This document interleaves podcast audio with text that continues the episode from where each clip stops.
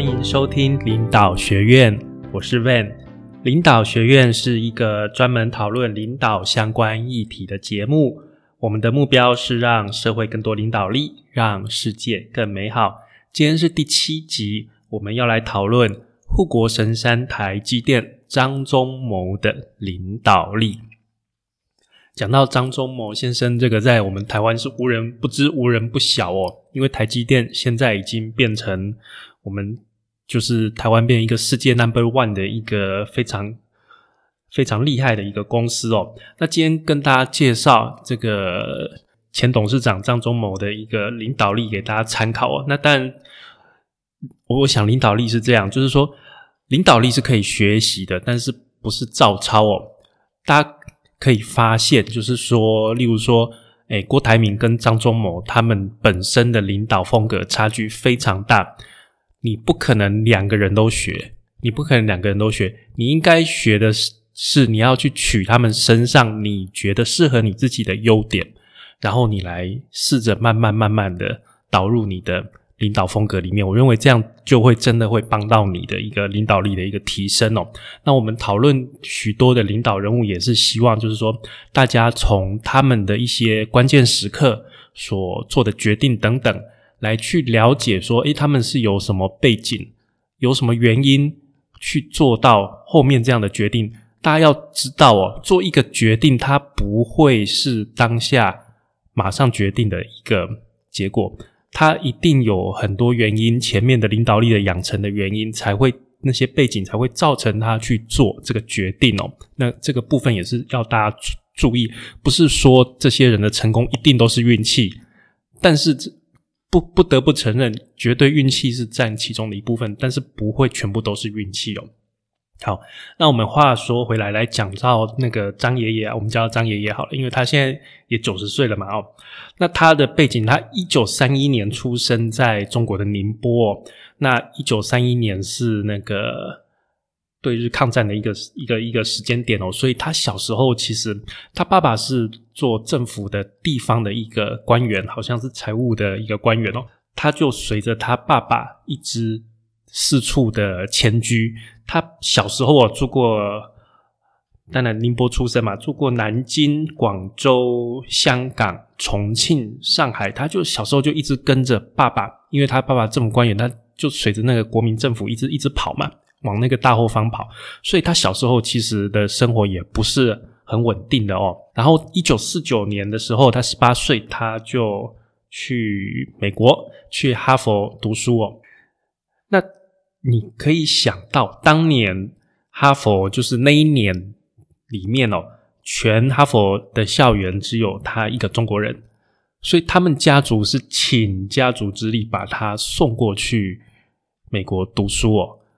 哎，各位，那个张忠谋张先生其实年纪是可以当我爷爷的，没有问题哦。我今年四十岁，我的我自己的爷爷，他名字他签名是不会写的。哦他自己的名字他是写不出来的，所以你看，像张忠谋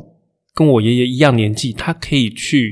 美国读大学，读哈佛，读 MIT，但是我爷爷连自己的名字都不会写，所以你可以知道说，就是说张先生跟我们一般当时的一般平民的同一个年代的老百姓比起来，他确实他的背景是。是不简单的哦，但是我们也不能否认他后来成功，那那是有他的努力在。但是我先跟各位提醒一下，就是说，首先确实他的背景是跟我们一般的平民老百姓确实是不一样，这个我们必须承认哦。好，那他在哈佛念的大一，那这个大一对他的人生其实有非常大的一个。一个功用，而且就是他在第一年有由于这个语文的关系啊，他在这一年非常认真的去克服这个英语语言上面的问题。那第二年呢，因为他爸爸还是希望他去念理工哦，哦，反正还是希望念理工比较好赚钱嘛，所以他第二年他转学去 MIT 读机械系。然后机械系大学念完就继续念硕士嘛，哈，硕士念完他其实原本想要考那个 MIT 的机械博士哦，哦，然后呢，他这边就遇到他人生上面的第一次比较大的一个挫折，就是说他认为哦，当时他已经取得 MIT 机械硕士的一个学位，要念博士应该不是什么太大的问题。但是他其实博士没有考到，他博士没有考到是他的人生上面一个比较大的一个挫败。第一次，因为在他年轻的时候，这个时候大概二十四五岁左右吧，二十四五岁左右就没有考到博士之后，他就决定只好去就业嘛。那在就业的那个时候啊，他其实也是投了好几家公司。那他最后决定去一家西凡尼亚半导体部门上班。那西凡尼亚半导体呢，是一家小公司。为什么去这家小公司呢？其实啊，当时福特汽车，福特汽车也有给他提供，就是说问他要不要来上班，也有给给他 offer。但是福特汽车所提供的薪水比西凡尼亚半导体少一块钱。而且福特汽车很直接就跟他讲，我们是大公司，照规定你就是这个价钱，没有办法再谈了。那他就可能是觉得不开心吧，所以他就去西凡尼亚半导体。那那个当时的来讲，半导体还是非常先进的一个一个产业哦。那去做的人很少。那因为也是因为是小公司，所以其实虽然他张忠谋在一开始在这家公司其实也是做了很多贡献，那也有升上去。管理职，但是就是小公司，毕竟生意不好，后来就裁员了。所以他在一九五八年，他就去德仪开始工作。那他在德仪里面一路做一路做，就是也是蛮成功的哦。那做到后来一九六四年，那个德公司就首次首次就是让他去斯坦福念博士，然后就是要求就是你博士念完回来要签一个约，要在我们公司要多做几年这样。所以他是在。德仪公司的 support 下面去念斯坦福的一个博士，然后念回来继续在德仪做，一直升到一个副总裁哦。那他在德仪做了蛮久蛮长的一段时间，但是就是他可能还是觉得他就是到副总裁之后，他没有办法再往上升了哦。他有感受到那个华人的一个天花板的一个概念，因为毕竟是在美国的公司哦，所以他就在一九八三年，他就去通用仪器担任总裁哦。那之后就是大家应该知道，当时的台湾的行政院长孙运全很想要在台湾建立半导体产业，那就都有陆陆续续都有跟张仲谋先生做一个联络联系哦。那到一九八五年的时候，一九八五年的时候，就请张先生回来担任工研院的院长哦，担任工研院的院长。那担任工研院的院长之后呢，隔了一年呐，那个他们就说：“哎，张先生你都回来了，不然就来开设一个公司吧。”那政府愿意出资一半。好，愿意出资百分之五十，但是我们希望张先生你去找看看有没有，就是说有技术能力的外商能够投资我们百分之二十五。那最后在剩下的百分之二十五，政府会去找民间想办法把这个钱筹出来。那我们来成立一家半导体半导体的一个公司哦。所以当时张忠谋先生就开始写信跟世界上很多的大公司问问看，说有没有兴趣来投资台湾的这个半导体的一个公司哦。那其实当时也是碰了一鼻子灰啊，大部分的那个大公司其实是不太认为这件事情会成功的。那最后呢，飞利浦公司愿意投资，投资百分之二十五哦，所以就把这个台积电成立起来。那台积电创立之后啊，这边我想讲一件事，就是说，呃，现在大家好像认为台积电联电这个晶圆代工是很理所当然的事情哦。但是其实，在当年，在一九八六、一九八七的时候啊，这个张忠谋先生的一个想法，就是这个 Fabulous 的构想是世界上没有的。当时所有的半导体公司啊。都是从设计制造到这个封装一条龙的整个完整的一个制程，从头到尾都是一家公司包到完的。所以说，那为什么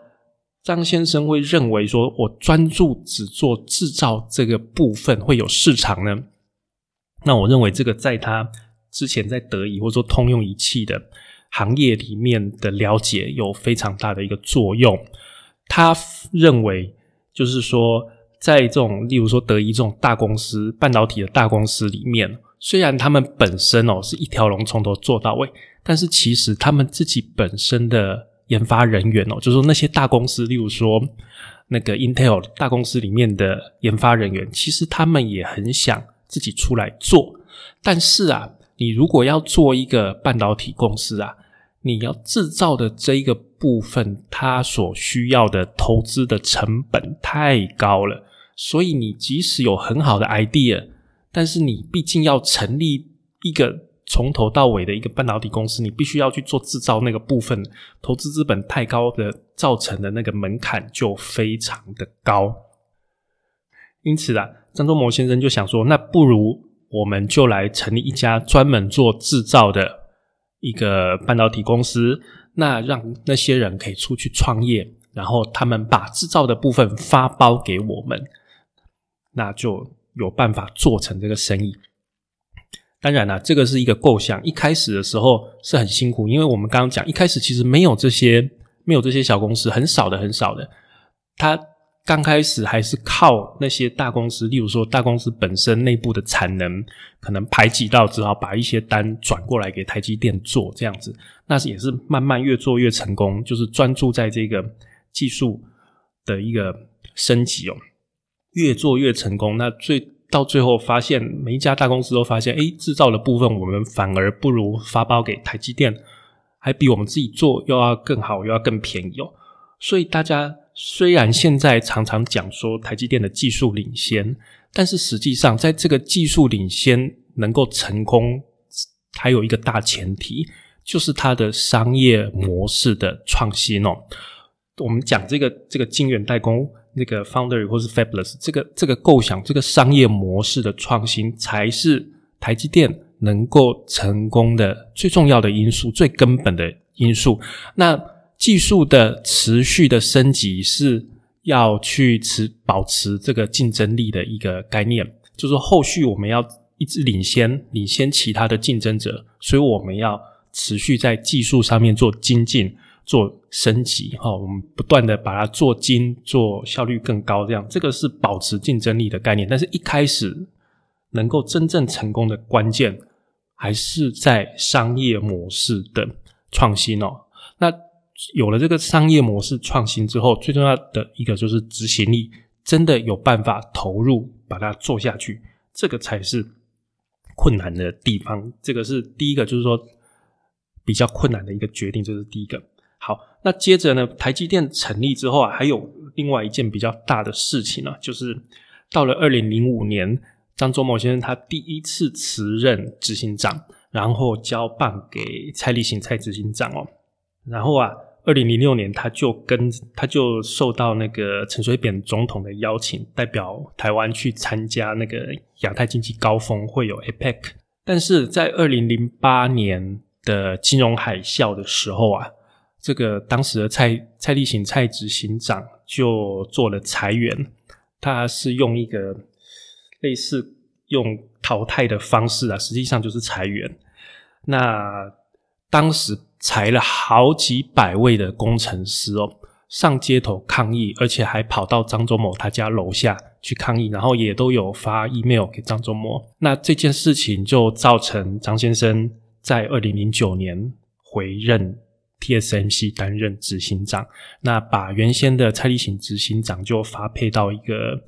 一个新的一个事业部，但是那个事业部很小。那个事业部原本是要做 LED 跟太阳能，但是现在我记得好像都收掉了，所以那个是没有成功。但是蔡执行长现在是担任，我记得是担任中华电信的执行长的样子，还是董事长的样子。所以就是说，其实台积电除了张先生之外哦，包括现在宏基的执行长哦，还有我们刚刚讲中华电信的董事长，哎啊，抱歉，宏基他也升到董事长这个。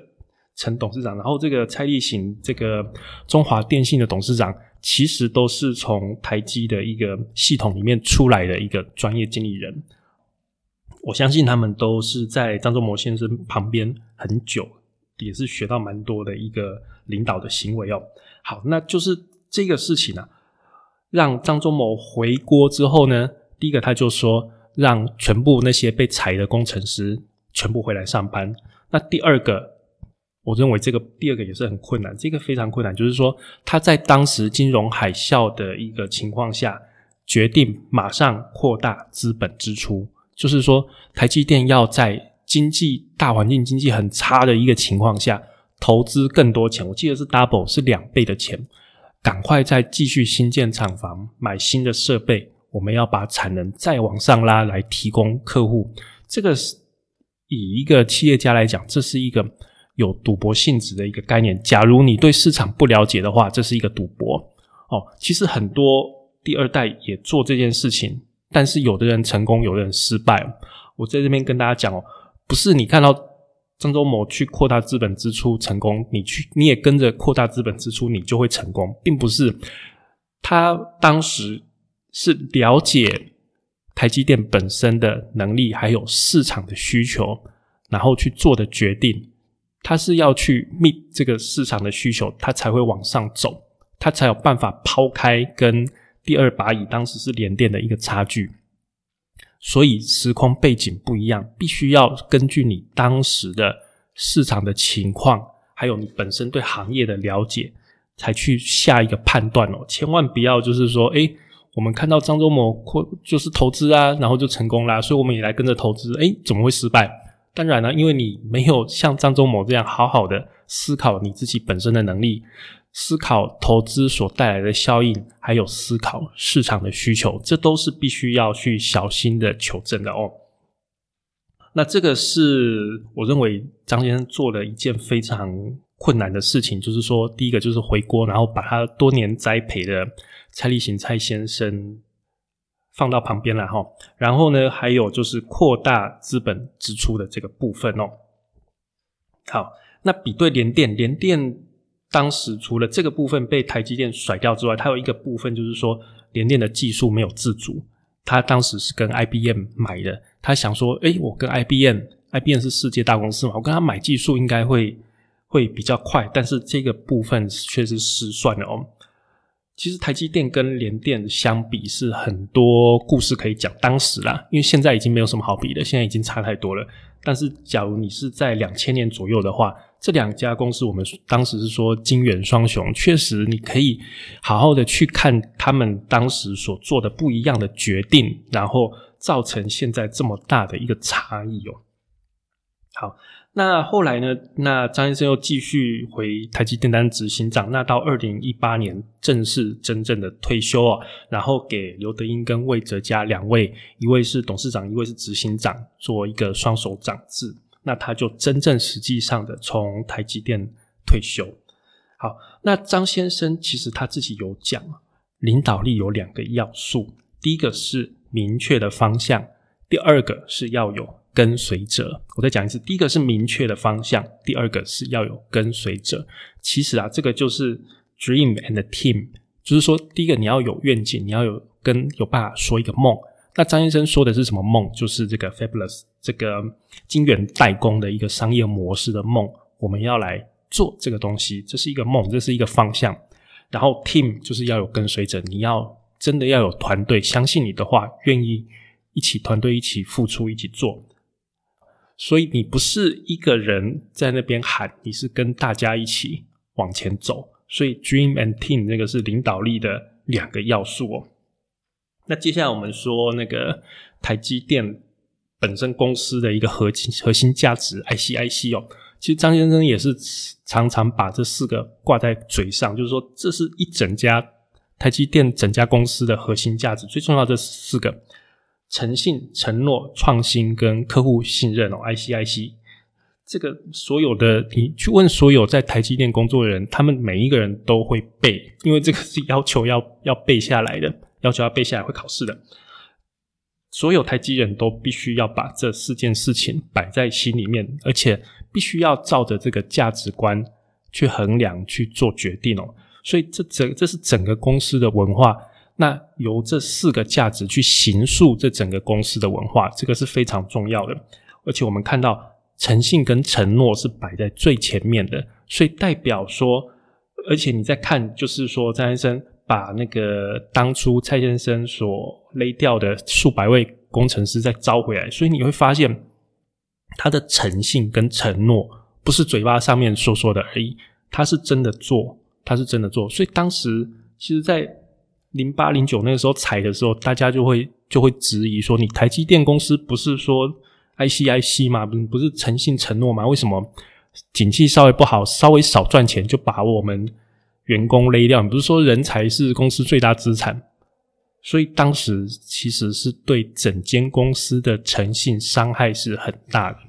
其实我想是这样，就是你在看那些外商公司、美国公司常常在裁员哦，但是为什么大家比较没有意见？台湾公司裁员为什么大家比较有意见？第一个，我必须诚实讲哦，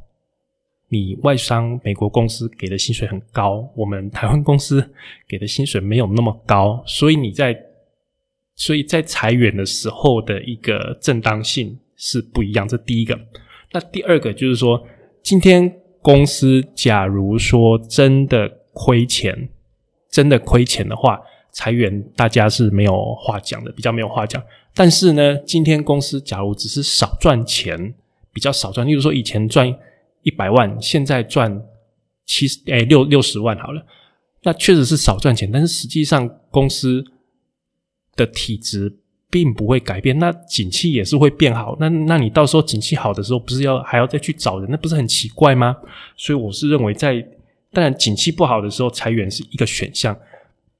但是我认为裁员也是一个双面刃，必须要小心哦。所以你看，就是说，包括台积电，其实本身的裁员都不是。其实台积电本身还是不希望裁员的一个公司，毕竟人才是这个公司的一个很大的资产，而且它目前来讲，它的产能还在不断的扩充，它的新厂不断的还在盖，它其实一直都是缺人的。那这个是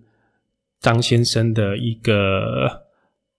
领导力的部分。那网络上哦有一篇文章说，这个台积电董事长张忠谋说要当领袖，其实就这七招共勉之哦。哎，这篇我认为是假托啦，这篇我认为绝对不是张先生写的。但是这一篇本身这个网络文章本身写的蛮有道理的，所以我也是拿出来跟大家分享。因为我自己也蛮常看这个，我自己在工作的时候，我有时候也是把这篇再拿出来看一下，我觉得蛮好的。虽然我不认为他是张先生写的。来，哪七招呢？第一个沉稳，第二个细心，第三个是胆识，然后大度、内涵。诚信跟担当哦，他讲说沉稳，就是说你要控制你的情绪。我认为这个沉稳就是你的 EQ 了，因为你站在一个领导人，你不太可以，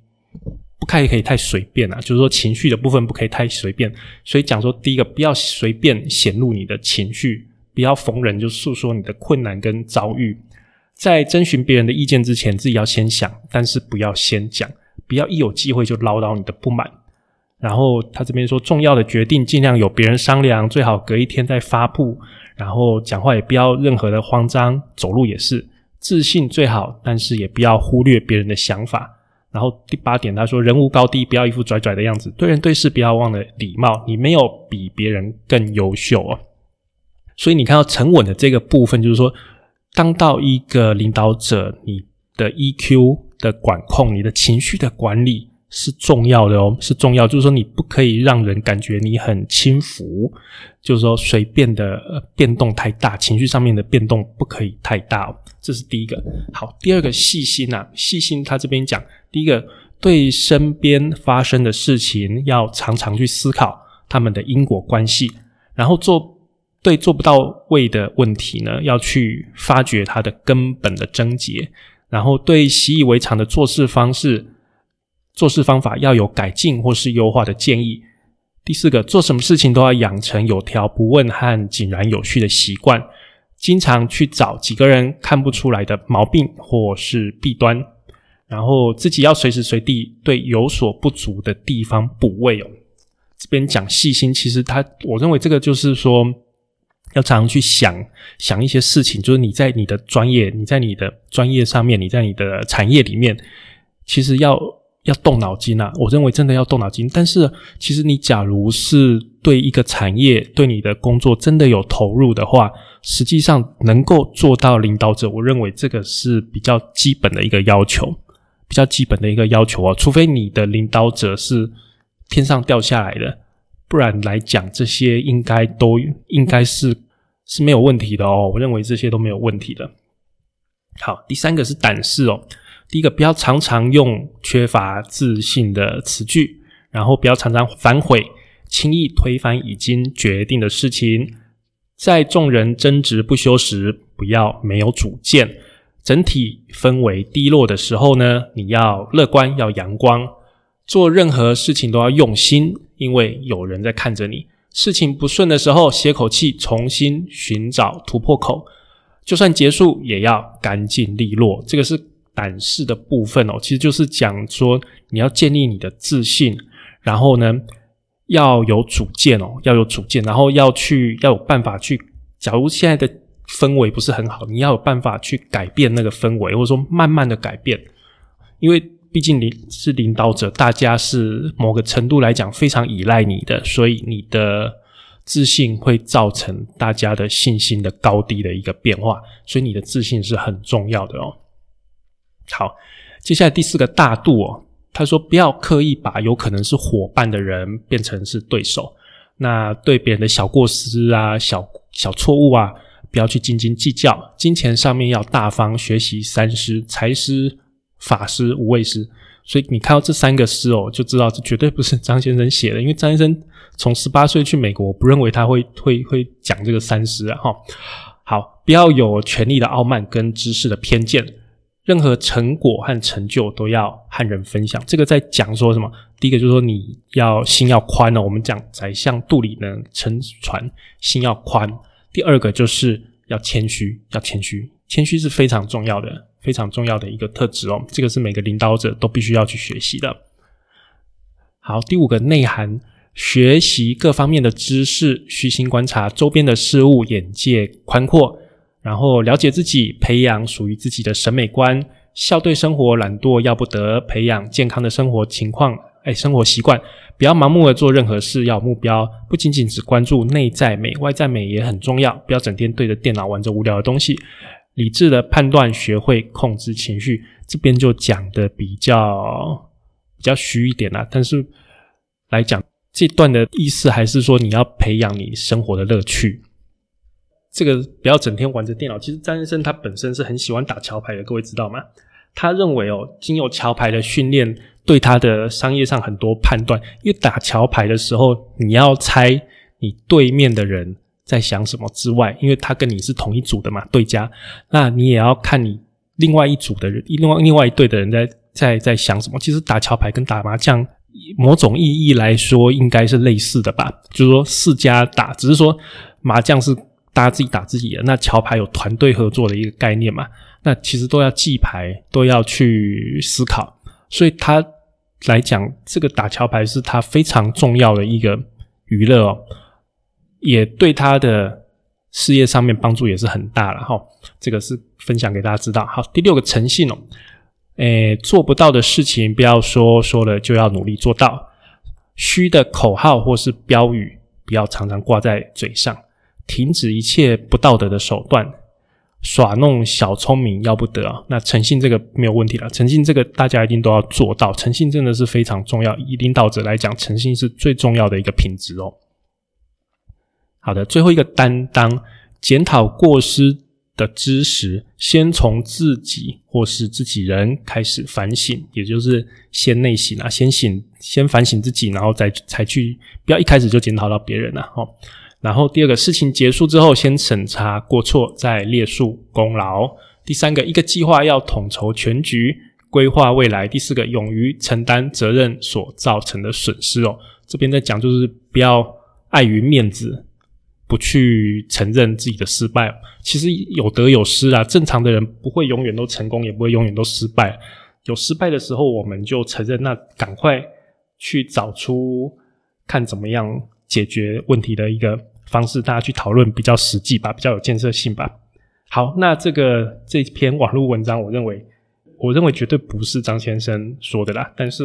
还是可以参考，因为对于一个领导者，我觉得。这七项，大家应该也不会有什么意见，就是说，确实是该做的，确实是我们一个很好的一个提醒。好，那我们今天的节目就跟各位分享到这边哦。今天分享我们张台积电张忠谋张先生的一个领导力。好，那我们节目就到这边喽。那谢谢大家，谢谢。